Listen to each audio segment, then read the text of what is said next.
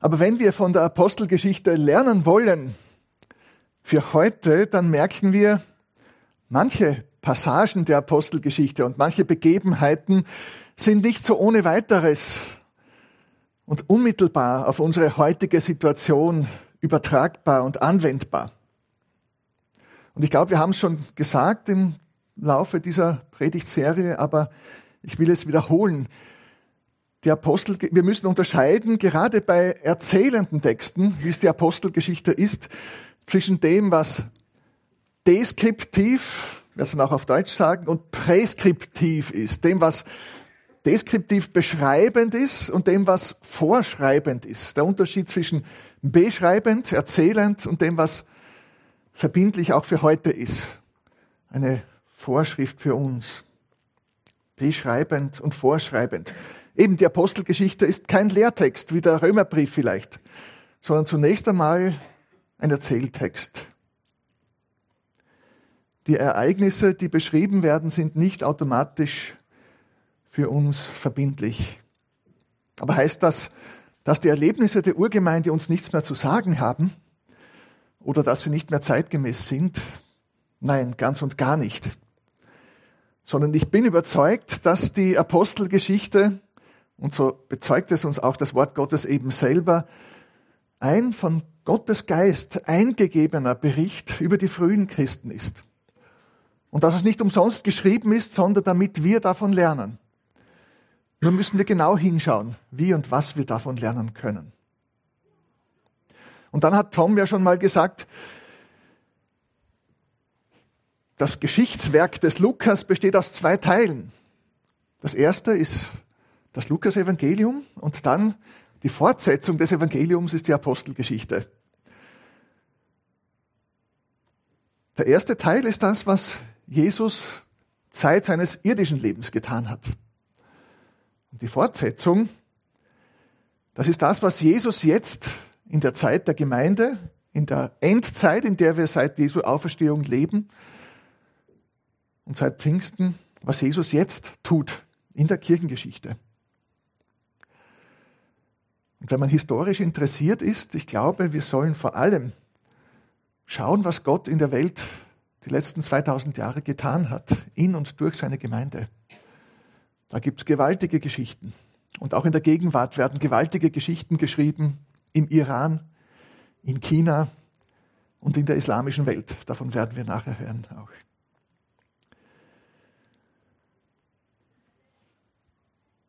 Manchmal sind es ganz konkrete Dinge, die wir den frühen Christen mit Sicherheit nachmachen sollen, in ihrem Eifer, in ihrem Einsatz für den Herrn.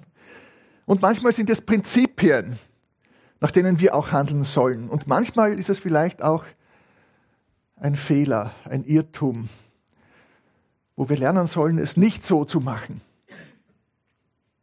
Wir werden sehen am konkreten Text, was das jetzt hier an diesem Abschnitt der Apostelgeschichte bedeuten kann. Lesen wir mal diesen Text und ich lese ihn vor aus der Zürcher Bibel.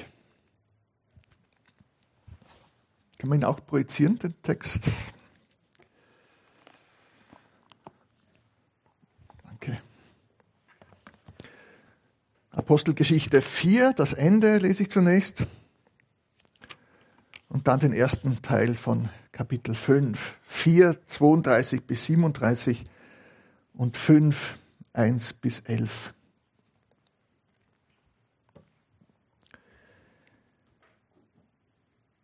Gemeinschaft in der frühen Gemeinde ist es überschrieben. Die ganze Gemeinde war ein, ein Herz und eine Seele. Und nicht einer nannte etwas von dem, was er besaß, sein Eigentum, sondern sie hatten alles gemeinsam. Und mit großer Kraft legten die Apostel Zeugnis ab von der Auferstehung des Herrn Jesus und große Gnade ruhte auf ihnen allen. Ja, es gab niemanden unter ihnen, der Not litt denn die, welche Land oder Häuser besaßen, verkauften, was sie hatten, und brachten den Erlös des Verkauften und le legten ihn den Aposteln zu Füßen. Und es wurde einem jeden zuteil, was er nötig hatte. Josef aber, der von den Aposteln den Beinamen Barnabas erhalten hatte, das heißt Sohn des Trostes, ein Levit, der aus Zypern stammte und einen Acker besaß, verkaufte ihn, brachte das Geld und legte es den Aposteln zu Füßen. Und dann die Geschichte von Ananias und Sapphira. Ein Mann aber mit Namen Ananias verkaufte mit seiner Frau Sapphira zusammen ein Stück Land und behielt mit Wissen seiner Frau etwas vom Erlös zurück. Einen Teil davon brachte er und legte ihn den Aposteln zu Füßen. Da sagte Petrus, Ananias, warum hat der Satan dein Herz so besetzt, dass du den Heiligen Geist belügst und etwas vom Erlös des Grundstück unterschlägst? War es nicht dein Eigentum, solange es unverkauft war, und konntest du über den Ertrag nicht frei verfügen, als es verkauft war? Wie konnte dir so etwas in den Sinn kommen? Nicht Menschen hast du belogen, sondern Gott. Als Ananias diese Worte hörte, brach er zusammen und starb.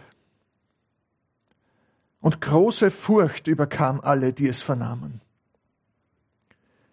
Die jungen Männer aber standen auf und hüllten ihn ein, trugen ihn hinaus und begruben ihn. Es geschah aber nach ungefähr drei Stunden, dass seine Frau hereinkam, ohne zu wissen, was geschehen war. Petrus wandte sich an sie und sprach, Sag mir, habt ihr das Grundstück für diesen Betrag verkauft? Sie sagte, ja, für diesen Betrag. Petrus erwiderte ihr, wie konntet ihr nur übereinkommen, den Geist des Herrn auf die Probe zu stellen? Schau, die Füße derer, die deinen Mann begraben haben, stehen schon vor der Tür und werden auch dich hinaustragen. Und unmittelbar darauf fiel auch sie zu seinen Füßen nieder und starb. Als die jungen Männer eintraten, fanden sie sie tot, und sie trugen sie hinaus und begruben sie an der Seite ihres Mannes und große Furcht überkam die ganze Gemeinde und alle, die es vernahmen. Das ist das Wort Gottes.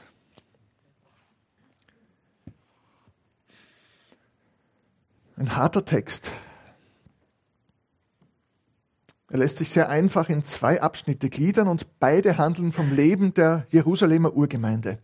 Der erste ist sehr, sehr positiv und erstaunlich. Der zweite ist auch erstaunlich, aber sehr negativ und schockierend. Ein scharfer Kontrast. Zuerst geht es um die geistgewirkte Gemeinschaft in der frühen Gemeinde.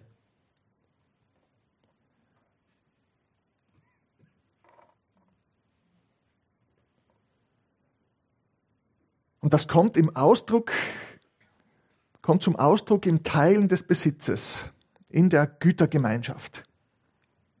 Und ich habe diesen Abschnitt überschrieben mit, was mein ist, ist auch dein. Und dann im zweiten Abschnitt, Kapitel 5, 1 bis 11, da sehen wir, wie der Widersacher Gottes, der hier auch genannt wird, durch unaufrichtige und selbstsüchtige Menschen Böses in diese enge Gemeinschaft der frühen Gemeinde hineinträgt. Und das habe ich überschrieben mit mehr Schein als Sein. Mehr Schein als Sein. Zunächst dieser erste Abschnitt. Was mein ist, ist auch dein. Das war ja ein Traumzustand in der frühen Gemeinde. Das kann man sich nur wünschen. Die erste Liebe. Ein Herz und eine Seele, totale Begeisterung und Freude aneinander. Das kommt immer wieder vor in neuen, in jungen Gemeinschaften. Und das ist eine wunderbare Sache. Und die hatten unglaubliche Zeichen und Wunder Gottes erlebt. Und es sind Tausende zum Glauben gekommen an Jesus in Jerusalem. Aber es bleibt meistens nicht dabei oder es bleibt nie ganz dabei an dieser ersten, bei dieser ersten Begeisterung. und dieser ungetrübten Gemeinschaft. Und das sehen wir eben hier in dem Abschnitt. Aber es war die Intensität und Hingabe an die Gemeinschaft so groß, dass man eben sogar den Besitz miteinander teilte. Da wurde später viel gemacht aus diesem Abschnitt. Da haben in der DDR sich Kommunisten und äh, ja, ideologische Vordenker gemeint, da sieht man den Beginn des Kommunismus. Das ist christlich. Teilen all der Besitztümer, all dessen, was man hat. Ich glaube, das war keine kommunistische Theorie. Nein, ich bin überzeugt davon. Die Gläubigen erlebten Zeichen, Wunder, Bekehrungen und alles war neu und frisch und voll Kraft.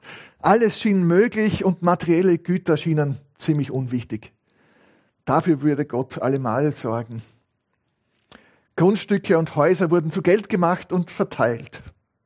Und auch der Josef, der Barnabas aus Zypern, hat es so gemacht.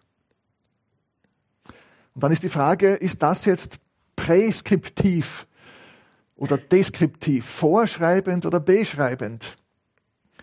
Ich glaube, es ist zunächst mal beschreibend. Es wird erzählt einfach, was passierte. Und nachher sagt ja auch der Petrus zu dem Ananias, du hättest deinen, dein Grundstück, deinen Besitz nicht verkaufen müssen. Und auch dann hättest du mit dem Geld tun können, was du willst. Das war deins. Du hättest es nicht der Gemeinde schenken müssen. Keine Vorschrift. Außerdem gibt es noch weitere Probleme mit dieser Gütergemeinschaft. Wie sah das denn genau aus? Wer wohnte dann bei wem? Wer schaffte in der Küche an? Nicht so einfach. Wer verdiente überhaupt noch Geld? Wer kaufte ein? Für wen? Wer bestimmte, wer welchen Bedarf hatte und wer sorgte für die Verteilung? Offenbar am Anfang die Apostel selber. Und dann hat es nicht so funktioniert, wie wir später lesen. In Kapitel 6, damit, ja, wo dann die, die Juden, äh, die, die Griechischstämmigen in der Gemeinde sich beschwert haben, unsere Witwen, die werden nicht gut versorgt. Ihr Juden, Christen da, eure Witwen schon, unsere nicht. Und dann haben die Apostel ja die Diakone eingesetzt. Also hat es scheinbar nicht klaglos funktioniert. Und wie lange kann sowas gut gehen? Ist nicht, ist nicht das Vermögen irgendwann aufgezehrt? Und was passiert dann? Und ist der Schutz des Privateigentums nicht in zwei der zehn Gebote verankert? Du sollst nicht stehlen und du sollst nicht begehren. Also ich glaube, sowas ist nicht nachhaltig, wenn das Kapital dann bald aufgezehrt ist und kann nicht auf Dauer funktionieren. Und interessanterweise ist die Jerusalemer Gemeinde offenbar sehr rasch verarmt. Und Paulus hat Sammlungen durchführen müssen in seinen Gemeinden für die Gemeinde, weil sie Not litt, die Gemeinde in Jerusalem. Könnte damit zu tun haben dass sie alles verkauft und verteilt hatten.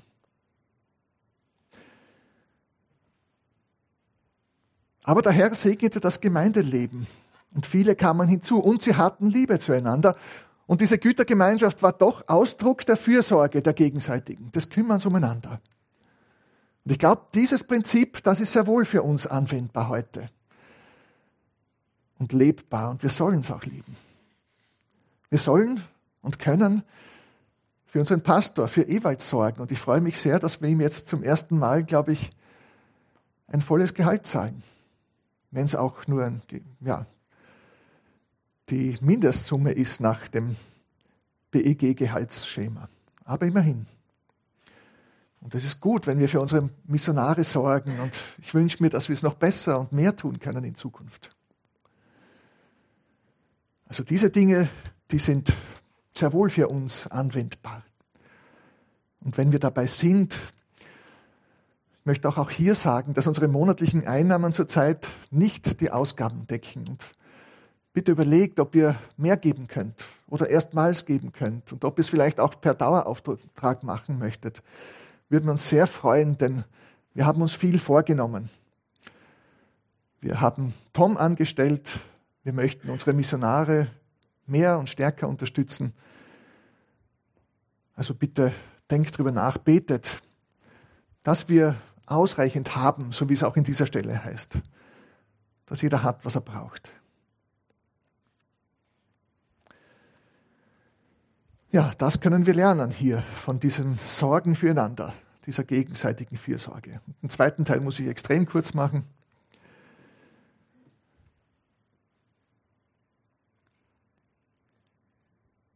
Ananias und Sapphira waren beeindruckt von dem, was andere in der Gemeinde getan haben, unter anderem der Barnabas.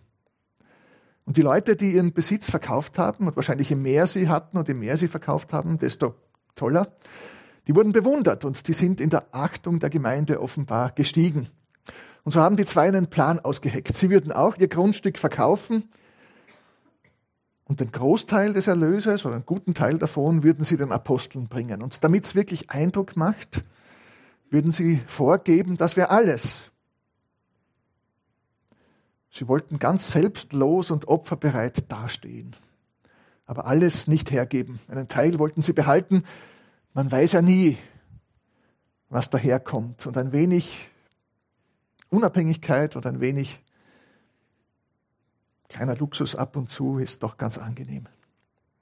Die zwei gaben also vor, etwas zu sein, was sie nicht waren. Sie waren nicht selbstlos, im Gegenteil. Sie waren selbstbezogen. Und da kommt das Böse in die Gemeinde hinein. Ihnen ging es nicht um die Geschwister, um die Gemeinschaft. Ihnen ging es um ihren Status, um ihr Ansehen. Sie wollten Eindruck machen, gut dastehen, bewundert werden und dafür täuschten sie die Gemeinde. Die Apostel taten, wie wir lesen, Zeichen und Wunder. Und was hier passierte, war auch ein Zeichen. Aber kein Zeichen für die rettende Macht Gottes, sondern in diesem Fall für die richtende Macht Gottes. Gott ist Recht, Retter und Richter und er lässt sich nicht spotten. Er lässt sich nicht belügen. Der Heilige Geist ist in der Gemeinde gegenwärtig, das dürfen wir nie vergessen. Der Heilige Geist lässt sich auch nicht betrügen. Und Petrus spricht hier zu beiden prophetische Worte. Ananias, warum hat der Satan dein Herz so besetzt, dass du den Heiligen Geist belügst und etwas vom Erlös des Grundstücks unterschlägst? Petrus erkannte den Betrug und die Heuchelei. Und er erklärte, dass Ananias nicht Menschen, nicht die Gemeinde belogen hatte, sondern den Heiligen Geist. Eine schockierende Geschichte, aber wie können wir das verstehen? Wenn das heute passieren würde in der Art, wären unsere Gemeinden dann halb leer? Wer würde dann überhaupt wagen, in die Gemeinde zu kommen? Und wir lesen, dass damals auch große Furcht sich ausbreitete in der Gemeinde und unter den Menschen rundherum. Und wir lesen auch, dass die Gemeinde großes Ansehen hatte, lesen wir dann danach. Aber die Leute haben sich nicht so ohne weiteres angeschlossen, weil sie wussten, das ist eine ernste Entscheidung. Da muss man ganze Sache machen. Da kann man keine falschen Kompromisse schließen. Da kann man nicht etwas vorgeben, was man nicht ist, zu sein. Aber ich glaube, dass Gott, und das sehen wir an mehreren Stellen in der Schrift, wenn er etwas Neues den Menschen schenkt, wenn er heilsgeschichtlich eine neue Epoche einläutet, wenn er den Menschen etwas Großartiges und Heiliges gibt und seine Gegenwart jetzt da ist, dann schützt er gerade am Anfang die Heiligkeit dieser Institu Institution. Der Sinai-Bund, die Tafeln, die zehn Gebote. Wo dann die Israeliten das verachtet und missachtet haben, hat Gott hart durchgegriffen und gerichtet. Die Bundeslade, als sie nach Jerusalem überführt, worden, überführt werden sollte, da hat der eine sie bewahren wollen, dass sie runterfällt, der Asa vom Wagen, hat sie angegriffen und fiel tot um. Da, wo Gott gegenwärtig ist, wo Gott einzieht nach Jerusalem, da richtet er und bewahrt die Heiligkeit seiner Gegenwart. Und jetzt hier, wo Gott im Heiligen Geist in der Gemeinde, in seinem Tempel wohnt. Das ist ein gewaltiger Umbruch im Vergleich zum Alten Testament. Nicht mehr im Allerheiligsten im Tempel, sondern jetzt in der Gemeinde ist er gegenwärtig, wohnt er. Das ist sein Tempel jetzt. Da sorgt er für den Respekt vor seiner Heiligkeit, vor seiner Gegenwart in der Gemeinde, im Heiligen Geist. Und ich glaube, auch deshalb geschieht das hier mit Ananias und Sapphira. Muss zum Schluss kommen. Fasse zusammen. Die Urgemeinde lebte eine intensive Gemeinschaft. Die Mitglieder waren äußerst großzügig und bereit zu teilen. Jeder sollte mit dem versorgt werden, was er nötig hatte. Und das war Ausdruck der geschwisterlichen Liebe zueinander. Der Verkauf der Immobilien brachte Geld und das wurde den Aposteln gebracht. Eine Zeit lang haben sie für die Verteilung gesorgt und das funktionierte eine Zeit lang. Aber irgendwann nicht mehr so gut. Das Vermögen war irgendwann aufgebraucht und auch die Verteilung wurde kompliziert. Ananias und Sapphira wollten vor den Mitchristen gut dastehen. Sie, sie wollten den Ruhm einheimsen, so als ob sie ihr ganzes Vermögen hergegeben hätten. Ihnen ging es um sich selber, nicht um die Geschwister. Und sie haben dabei nicht bedacht, dass die Gemeinde der Tempel des Heiligen Geistes ist. Sie haben nicht Menschen, sondern Gott belogen. Was kann das uns sagen? Die Gemeinde ist nicht nur eine menschliche Vereinigung. Sie gehört Gott und sie ist Gottes Schöpfung. Er wohnt in ihr. Wir dürfen nicht meinen, es wäre unsere, meine Gemeinde. Irgendjemand von uns wäre der Herr der Gemeinde und das sind die Leiter in besonderer Versuchung. Aber die Leiter sind die Diener der Gemeinde und nicht die Herren der Gemeinde. Geben wir nicht vor, etwas zu sein, was wir nicht sind. Versuchen wir nicht Eindruck vor den anderen zu schinden und anzugeben. Denken wir nicht zuerst an unser Ansehen, unsere Ehre, unseren Vorteil. Denken wir an den Herrn und an die Geschwister und an die Mitmenschen. Versuchen wir aufrichtig für Jesus und für andere Menschen da zu sein. Den Herrn von Herzen zu loben. Den anderen mit aufrichtigem Interesse und Teilnahme zu begegnen. Und dazu gehört auch den anderen zuzuhören lernen wir Zuhörer zu sein. Und zuletzt schätzen wir die Gemeinde nicht gering, verachten wir die Gemeinde Jesu nicht. Es gibt Gründe dafür, das zu tun. Es menschelt in jeder Gemeinde und ich glaube, ich habe schon mal erwähnt, ich habe eine Versammlung, ein Leitertreffen erlebt, nicht in Wien, ganz woanders. Da war es kurz davor, dass es handgreiflich wurde. Wirklich. Ich habe eigentlich schon fast damit gerechnet. Sowas kann vorkommen in christlichen Gemeinden. Ist sogar in frühchristlichen Synoden vorgekommen. Man kann vieles finden, das man kritisieren kann. Als wir damals nach dem Studium von Kanada in die Steiermark kamen, in die Gemeindearbeit, das war nicht einfach. Gerade für Claudia als Deutsche und als extrovertierte Person, die komplett anders war als die meisten der Frauen dort. Aber auch unter den Leitern war es nicht einfach. Und ich bin sehr dankbar, dass der Herr uns bewahrt hat, die Gemeinde zu verachten. Hüten wir uns davor. Hüten wir uns davor, zynisch oder bitter zu werden. Und es gibt leidvolle Erfahrungen mit der Gemeinde. Aber ich bin überzeugt, der Herr will das nicht. Ich bin überzeugt, das ist eine Anfechtung. Und ich bin überzeugt, der Teufel freut sich, wenn wir so werden. Ich glaube auch nicht, dass wir das Recht dazu haben, zynisch oder bitter oder ablehnend zu werden. Vielleicht hat mancher Gründe dafür, aber letztlich haben wir kein Recht dazu. Wir sind Sünder, wir sind ohne Grund erlöst vom Herrn. Uns ist ohne Grund vergeben. Und das, was der Herr mir erlassen hat, ist so viel mehr, als was ich anderen erlassen müsste. Das sagt uns der Herr Jesus selber.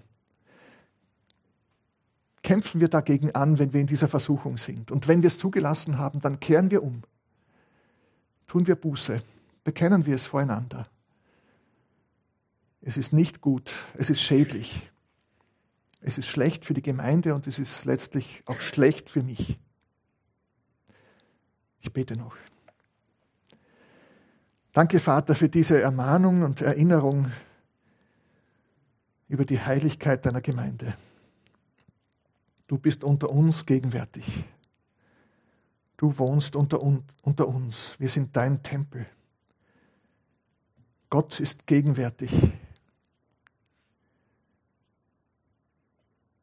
Hilf uns, dass wir anbeten deshalb und dass wir einander annehmen und einander lieben. Und darin wollen wir uns die erste Gemeinde zum Vorbild nehmen. Hilf uns nicht selbstsüchtig zu sein, hilf uns, dich im Fokus zu haben und auch den Geschwistern und den Mitmenschen zu dienen. Herr, segne uns darin und erfülle uns mit dem Geist, dass wir das können. Amen.